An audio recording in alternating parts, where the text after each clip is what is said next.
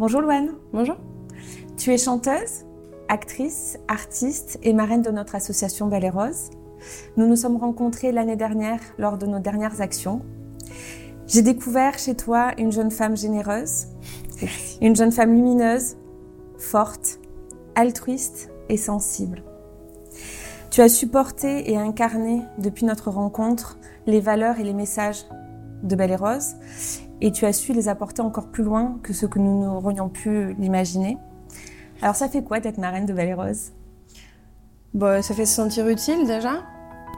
Euh, c'est une forme de responsabilité aussi, puisque c'est quelque chose que je prends hyper au, sérieux et, euh, euh, c'est hyper important parce que ça, c'est une association qui allie énormément de choses, qui allie euh, bah, déjà ton parcours, le courage de, de, de monter, euh, de monter Balero, c'est exceptionnel. Ça allie aussi le fait de vouloir aider les gens sous plein de formes différentes, que ce soit directement bah, auprès des hôpitaux, auprès des personnes qui sont en soins, mais aussi euh, ça passe par la beauté, ça passe par l'accompagnement, ça passe par, par la confiance et c'est hyper c'est hyper intéressant pour moi de, de, pouvoir observer et de, d'amener ma petite pierre à l'édifice quand je peux et comme je peux. Donc, ouais, c'est, tout ça. Ça fait tout ça.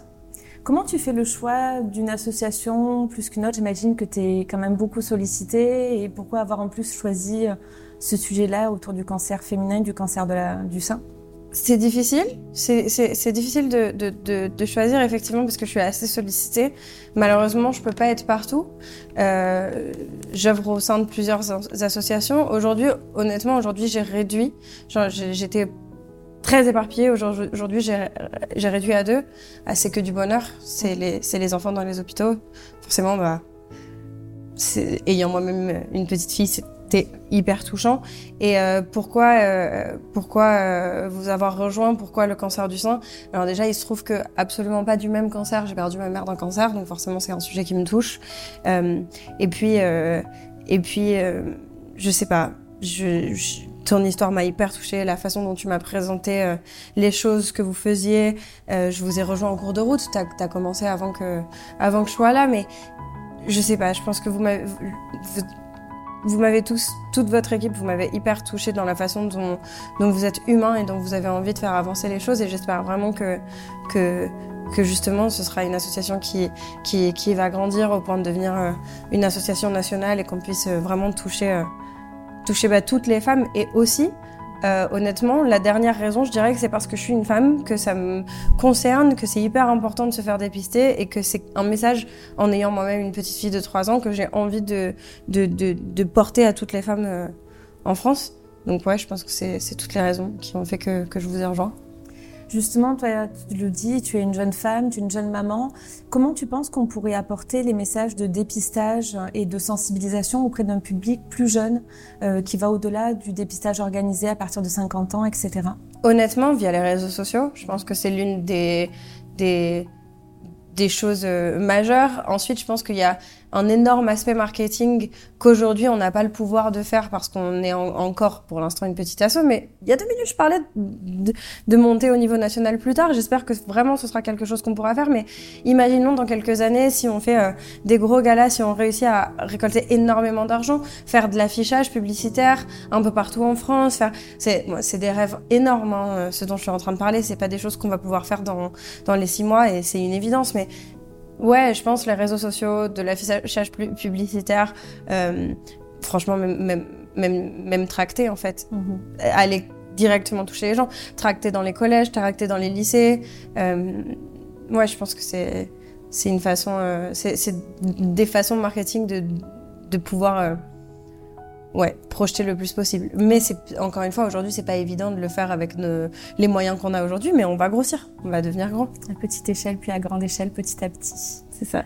L'année dernière, quand tu as accepté de nous suivre dans l'aventure Belle et Rose, tu as prêté ton image pour notre exposition sur le parvis des arènes de Nîmes. Tu as accompagné l'affichage de patientes avec leurs témoignages, d'accompagnants avec leurs témoignages et de personnel médical. Ouais. Ça fait quoi de poser sur les arènes de Nîmes?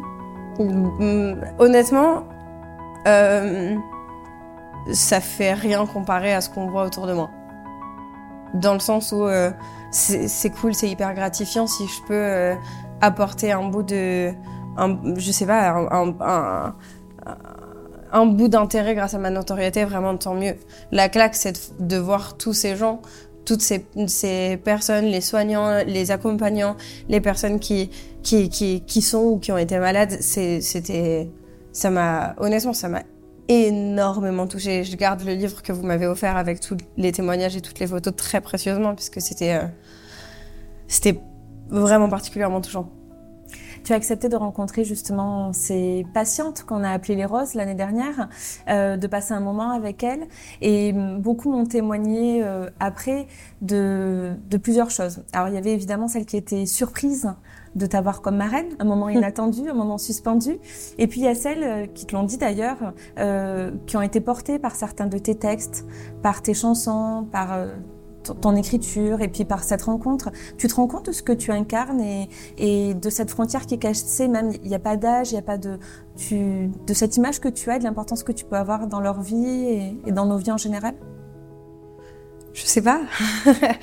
Là, je sais pas, je pense que je pense que c'est déjà merci parce que c'est hyper touchant et je suis hyper contente d'avoir la possibilité de, de parler aux gens à travers euh, ce que je peux écrire. Mais je pense que j'écris des choses qui sont euh, qui relèvent vraiment de sentiments humains et qui du coup, je l'espère, en tout cas, peuvent toucher les gens. Après, est-ce que je me rends compte? Je sais pas. Moi, je suis contente d'écrire mes chansons et si elles si elles peuvent toucher et plaire aux gens, moi, c'est super. Beaucoup de femmes, euh, surtout après le parcours, disent que cette maladie, que le cancer du sein, ce crabe, ne doit pas être arrivé par hasard et que ça doit leur servir à quelque chose, que ça doit changer des choses dans leur vie. Euh, Est-ce que tu penses que on peut et on doit transformer les expériences d'une vie, les expériences positives comme négatives, en quelque chose qui va nous pousser à aller plus loin sur la suite et à se dépasser? Bien sûr. Et évidemment, je pense que pour la personne qui est en train de vivre euh, ce crabe, comme tu l'as si bien dit, c'est évidemment euh, un énorme, euh, un, une, montagne dans une vie, mais qui effectivement change énormément de choses. Et j'ai vraiment la sensation, à mon échelle, que les, les gens qui sont autour aussi prennent conscience d'autres choses et que derrière, derrière tout ça, on voit vraiment la vie différemment. Oui. Que penses-tu du rôle de l'accompagnant? Tu l'as dit tout à l'heure en parlant de ta maman. Et c'est d'ailleurs moi ce qui m'avait beaucoup touché quand on s'est rencontrés parce que tu avais euh, les mots de quelqu'un qui sait. Euh, et puis tu en as rencontré l'année dernière et les médecins aussi sont nos accompagnants pendant les parcours. Que penses-tu de ce rôle-là d'accompagnant et de leur euh, des enjeux pour eux, de leur rôle et, et puis de l'après aussi pour eux? Je pense que c'est un rôle qui est pas simple. C'est difficile parce qu'on doit être là pour la personne quand je pense qu'on souffre aussi, pas autant, et de façon complètement légitime, pas autant. Euh, mais on a toujours très très peur de voir les gens partir en fait. Donc c'est pas facile non plus. Et il faut réussir à trouver sa place sans faire peur à la personne qui est déjà en train de vivre quelque chose de terrible, en l'accompagnant, en essayant d'être le plus euh, le plus solaire possible en, en, laissant la personne en face vivre euh, vivre les émotions qu'elle doit vivre. Parce que parce que forcer quelqu'un à, à vivre une émotion c'est impossible particulièrement dans un, instant aussi euh, aussi compliqué. Je pense que je pense que je pense que c'est pas facile mais que c'est beau. Je pense que c'est euh, un, un challenge. Et quand il est pas toujours hein, mais quand il est réussi c'est génial.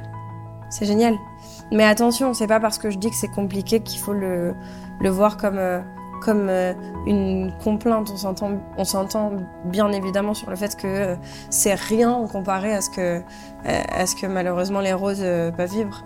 Ça reste un parcours dans un parcours. C'est ça, c'est un parcours dans un parcours qui est en parallèle de ce que, de ce que la personne vit, mais, mais qui est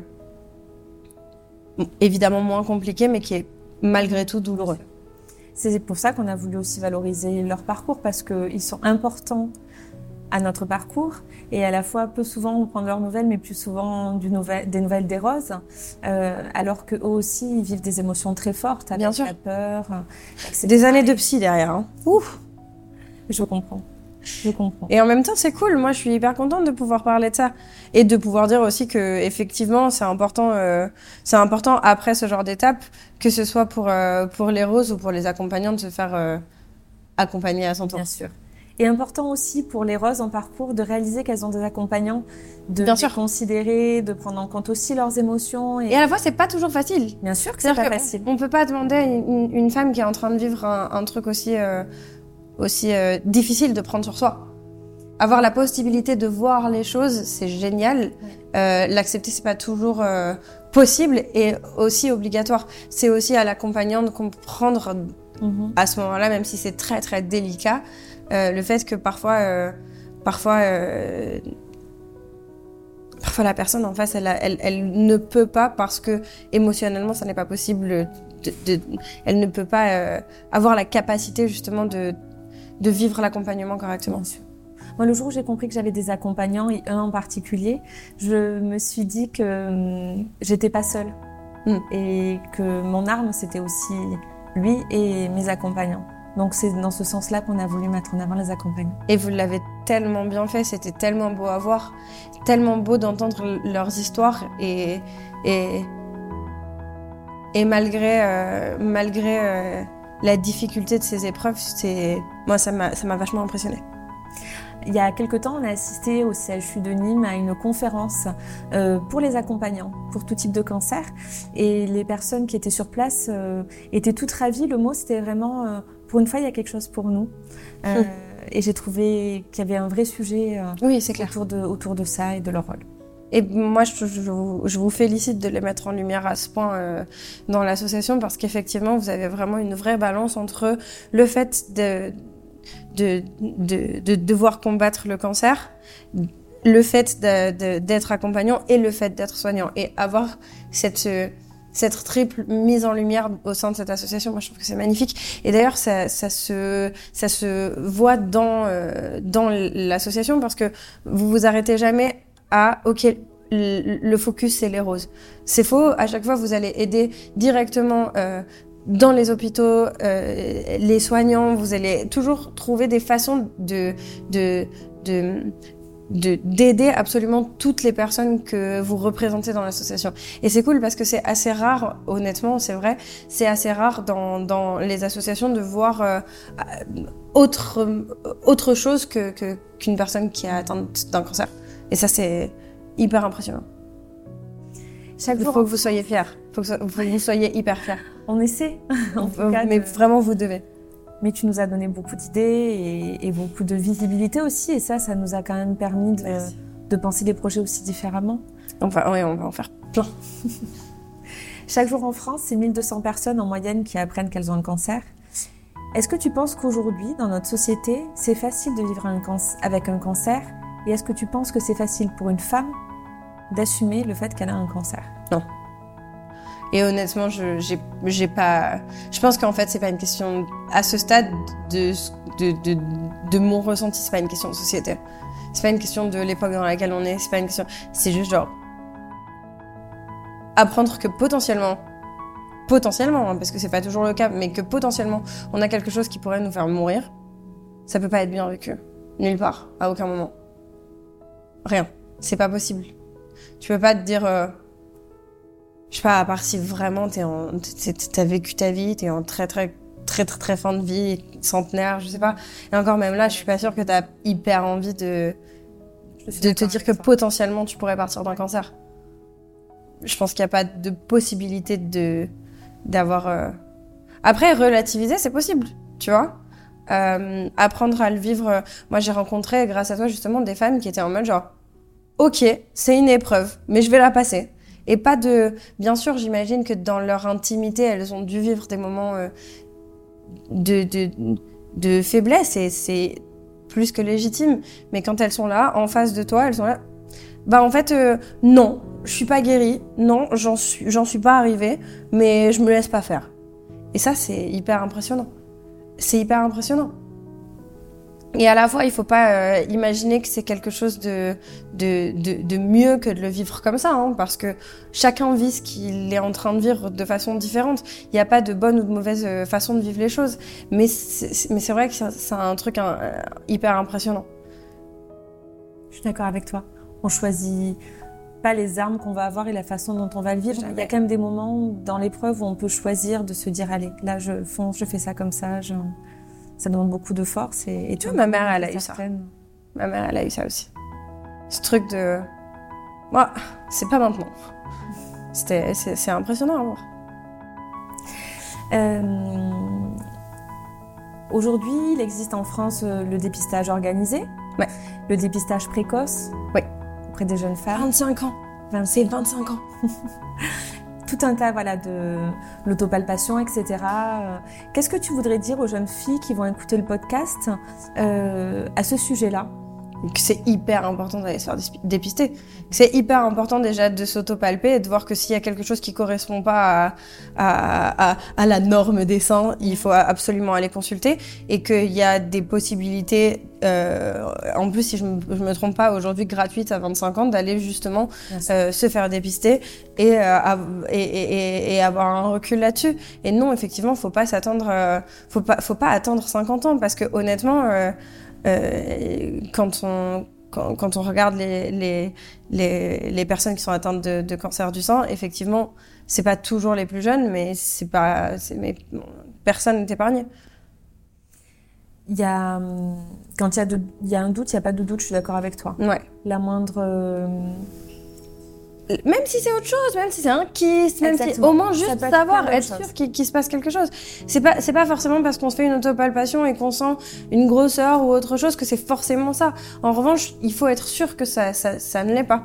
Ça peut être un kiss, ça peut être mille choses, ça peut être euh, un fibrome. Ouais, ça peut être mille choses, mais il faut être sûr sûr que, que, que, que c'est pas une tumeur, que c'est pas un début de cancer, que c'est pas quelque chose qui pourrait être, euh, mm. être vachement plus grave derrière. Exactement. Aujourd'hui, on peut aller se faire dépister donc chez un généraliste, ouais. euh, un gynécologue évidemment, une sage-femme. Euh, et en effet, à partir de 25 ans, il peut y avoir des rendez-vous qui sont pris en charge. Et puis après, il y a le dépistage organisé à partir de 50 ans. Et une autopalpation, une fois par mois, on se touche. On vérifie. Les nichons. C'est important de se. On... Les aisselles, les nichons, c'est important de. Faut vérifier. euh, D'après toi, il y a un tuto. Il y a un tuto. Je sais pas s'il sera déjà sorti. S'il n'est pas encore sorti, il arrive. Tout à fait. il y a un petit guide de l'autopalpation aussi. Soyez patiente. D'après toi, quelles seraient les astuces ou les bons messages à passer aux jeunes filles euh, pour à la fois donc inciter au dépistage, mais aussi pour les soutenir si elles ont ce rôle d'accompagnant? Hmm. euh, Pour le dépistage, je pense qu'on vient de de balayer pas Ouais, d'assez balayer. Euh, si, on, si ça peut passer aussi par, euh, par les réseaux, c'est cool. Euh, vraiment, essayer de, de passer l'information le plus possible. Après, pour, euh, pour les accompagnants, moi, euh, ce que je pense être quelque chose de, de bien, mais c'est très personnel, c'est d'aller d'aller consulter, d'aller d'aller se faire accompagner soi-même. Euh, ce sera toujours plus léger de pouvoir parler. Et surtout, c'est un endroit où, où, où aller aller voir alors ça peut être ça peut être un, psychologue, une psychothérapeute, ça peut être euh, ça peut être plein de choses, mais aller parler à quelqu'un qui sera pas dans le jugement et qui n'est pas interne à sa vie et qui n'a du coup pas euh, besoin d'avoir de recul, c'est hyper cool parce que du coup on peut faire quelque chose qu'on ne peut pas faire en tant, qu'accompagnant. C'est euh, horrible à dire comme ça, mais c'est se plaindre. Bien sûr. C'est important d'avoir la possibilité d'avoir un, un, endroit à soi où ou lâcher la pression de ce que c'est qu'être accompagnant. Parce que jamais, et c'est normal et c'est une question de bon sens, on peut avoir ce, cette position-là avec la personne qui est en train de vivre des choses terribles, mais ça ne veut pas dire qu'on n'en a pas besoin. Et, et, et, le faire avec la personne en question, c'est à mes yeux, c'est une idée de merde. Donc euh, les psys, c'est cool. C'est ça, ou des groupes. Euh, oui, bien sûr. Se sentir. Des groupes de parole. Tu te soulèves vraiment plein de sujets, plein de questions qui parfois sont un peu tabous parce que parce que l'accompagnant, il n'y a pas d'âge, je pense, euh, se sent pas forcément considéré ou dit souvent, euh, c'est pas moi, j'ai pas, j'ai pas à me plaindre finalement cette. Mais parce que ça, parce que cette plainte, et là pour le coup, c'est aux yeux de la société, elle n'est pas légitime. Et en même temps, en plus d'être illégitime, cette plainte-là, elle pourrait blesser la personne qui est en train de vivre, qui est en train de vivre son cancer en fait. Et je pense que quand on est accompagnant, on est de façon évidente quand on est accompagnant, on est accompagnant d'une personne qu'on aime. À aucun moment on a envie de blesser la personne qu'on aime et c'est normal. Et à aucun moment on a envie de minimiser une seule seconde ce que la personne en face elle vit. Mais en revanche, malgré tout, on reste des humains. Et, et ressentir des choses, C'est légitime. Les partager, pas toujours. Mm. Mais donc les partager aux bons endroits, comme tu dis, dans des cercles de parole ou, ou, ou chez, chez, chez un thérapeute. euh, Ça, ça n'existe pas thérapeute en français. Chez euh, un, Un psychologue. un psy, euh, tout simplement, une forme, chez- une forme de, chez un professionnel. Voilà, Voilà. un accompagnement. Chez, chez- avoir un accompagnement, ça permet justement d'avoir cette liberté-là que, que, que Oui. par bon sens, on, on ne peut pas et à mes yeux ne doit pas avoir avec la personne qui est en train de vivre. euh, c'est important la thérapie pendant les traitements pour la personne patiente comme pour l'accompagnant. Bien sûr. Parce que de la même façon, de l'autre côté, la personne en parcours, il y a plein de choses qu'elle n'ose pas dire à son accompagnant, de peur de faire peur. Bien sûr. Euh, c'est dur de dire, bah oui, évidemment, la première chose à laquelle j'ai pensé, c'est que je vais mourir. hein. Comment on l'organise? C'est compliqué. Euh, Bien sûr. Et en même temps, c'est hyper légitime. Exactement, mais donc voilà, ce- ce- tu as raison d'insister sur ce, sur ce point-là. Il n'y a pas de honte à se faire suivre s'il y a bien un Non, moment où on au peut parler, vider son sac, c'est dans ces moments-là. C'est sûr. Tu penses qu'il est facile de se reconstruire après, après une phase de traitement, que ce soit pour la personne Je sais pas. patiente comme pour l'accompagnant? Honnêtement, si je suis très très honnête avec toi, moi j'ai j'ai pas connu la bonne phase de, de, l'après-cancer. Donc, euh, est-ce que je pense qu'on peut se reconstruire après la perte? Oui. J'imagine que si on peut se reconstruire après la perte, on peut se reconstruire euh, après, euh, après le- fait de gagner. Je parle en tant qu'accompagnant, en tant que personne qui a vécu ça, je ne sais pas à quel point c'est traumatisant. Donc j'avoue que je n'ai pas les mots pour pouvoir... En vrai, c'est une question qu'il faut te poser à toi, je pense. Mais quand je te vois, j'ai la sensation que oui, on peut se reconstruire. Je pense pas que ce soit simple, je pense que c'est quelque chose, j'imagine, qui doit rester pour toujours et j'imagine que j'en sais rien. c'est vraiment des choses que j'imagine. C'est dur, je peux pas me mettre euh, à la place de quelqu'un qui a vécu ça, mais j'imagine que potentiellement il y a une crainte qui subsiste quelque part, que ouais, ça fait peur, je sais pas. Mais oui, quand je te vois, en tout cas quand je te vois toi, quand je vois les filles que j'ai vues euh, l'année dernière qui, qui qui étaient guéries et qui avaient passé euh, qui avaient passé qui avaient qui avaient pris le cap sur sur sur la situation, oui, je me dis que c'est possible. Honnêtement, je je sais pas à quel point c'est un traumatisme, à quel point c'est dur, à quel point c'est Je pense que chacun Profond. très différemment. Maintenant, c'est une crainte qui fait aussi que chaque jour, euh, on a envie de le vivre un peu Ouais. plus intensément. Euh, moi, j'ai ce sentiment que ça m'a fait gagner du temps sur la suite. Je sais pas combien de temps va durer cette suite, mais d'avoir gagné du temps. Par contre, il y a un vrai sujet euh, qui est pas souvent abordé, que ce soit par le corps médical ou par les médias, les réseaux sociaux, etc. C'est l'après. Le moment où on te dit c'est fini, vous avez fini les opérations, vous avez fini les traitements, euh, alors que c'est un suivi quasi quotidien des fois. hein, les traitements de radiothérapie, c'est tous les jours. bien sûr. Euh, les chimiothérapies, ça peut être toutes les semaines. Et on te dit, mais on se revoit dans six mois. Sauf que ces six mois, il faut que tu réapprennes à vivre avec ta nouvelle vie, donc tes nouvelles craintes, tes peurs, ton nouveau corps marqué par des cicatrices, parfois par un crâne qui est encore chauve, euh, et sans avoir repris un travail ou une vie normale. Et pendant six mois, un an, faut que tu apprennes à vivre avec ce que tu es devenu. Et cette phase-là, on n'en parle pas beaucoup. Alors évidemment, c'est pas au personnel médical d'en parler, ils sont là pour soigner l'avant. Euh, il y a de plus en plus de choses qui sont mises en place, que ce soit par des associations, même parfois dans des services avec des, des soins supports proposés dans les, dans les hôpitaux. Mais beaucoup de femmes ont ce contre-coup après et se disent, mais en fait, qu'est-ce qui m'arrive? Je fais une dépression, alors que non, c'est juste l'effet boomerang de tout ce qui s'est passé et ce sentiment un peu d'abandon. Et Ça, Ouais. c'est pas facile à gérer. Et en même temps, euh, et en même, ce que je veux dire, en même temps, on peut pas garder tout le monde à l'hôpital. Bien sûr. Forcément, c'est euh, c'est pas simple. J'imagine que là, pour le coup, le rôle des accompagnants est primordial. Important. Et, euh, et, euh, et encore une fois, moi, je reviens avec ça. Je suis pro-psy, ok? Et je pense que c'est hyper important de... Mais se dire que de- c'est pas grave si ça arrive après et qu'en effet, il y a plein de solutions. Bien sûr. Et, et c'est normal, ça arrive à beaucoup, beaucoup de personnes après un gros choc émotionnel. Donc, euh, c'est- c'est plus qu'un choc à ce stade. C'est à mes, à mes yeux, je le vois comme un traumatisme. Donc oui, oui, je pense que c'est hyper important de, de se sentir accompagné et de si on se sent seul face au corps médical qui malheureusement à ce stade est obligé de laisser partir les gens.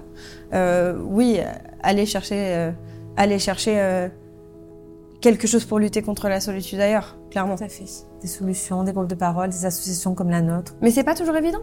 Non, C'est pas toujours évident c'est pas évident. d'être capable de, de dire euh, qu'on se sent seul dans ce dans cette situation. Et qu'on n'est pas bien, etc. Bien sûr. Euh, je sais à quel point tu aimes les lettres, les mots. Moi, j'aime beaucoup les citations. Et il y en a une qui m'a particulièrement euh, euh, aidée pendant mon parcours. C'est une citation de Bob Marley qui dit, je vais la lire pour être sûre de ne pas me tromper, Tu ne sais jamais à quel point tu es fort, jusqu'au jour où être fort reste la seule solution.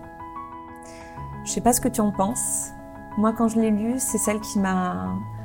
Quand on est face à quelque chose, et qu'on fait preuve de, force, peu importe la force qu'on va déployer à ce moment-là, on fait tous preuve de force, euh, tu te rends compte que quand c'est ta seule solution, bah, tu, deviens, un peu en mode warrior et, tu lâches rien. Je sais pas si ça t'inspire quelque chose. Ouais, bien sûr. Bien sûr, ça fait complètement écho. Ça fait complètement écho. Et puis, euh. Non, je pense qu'en fait, la force, c'est pas quelque chose qui se quantifie. Je pense que c'est un truc où, au moment où tu dois l'être, bah, tu l'es. Comme quelque chose de un peu animal, en fait. Tu Tout vois. à fait. Donc, oui, je suis hyper d'accord avec cette citation. Une sorte d'instinct. euh, Elle m'a beaucoup accompagnée, m'a donné beaucoup de, Je comprends. beaucoup de force. Louane, est-ce que tu aurais un mot de la fin?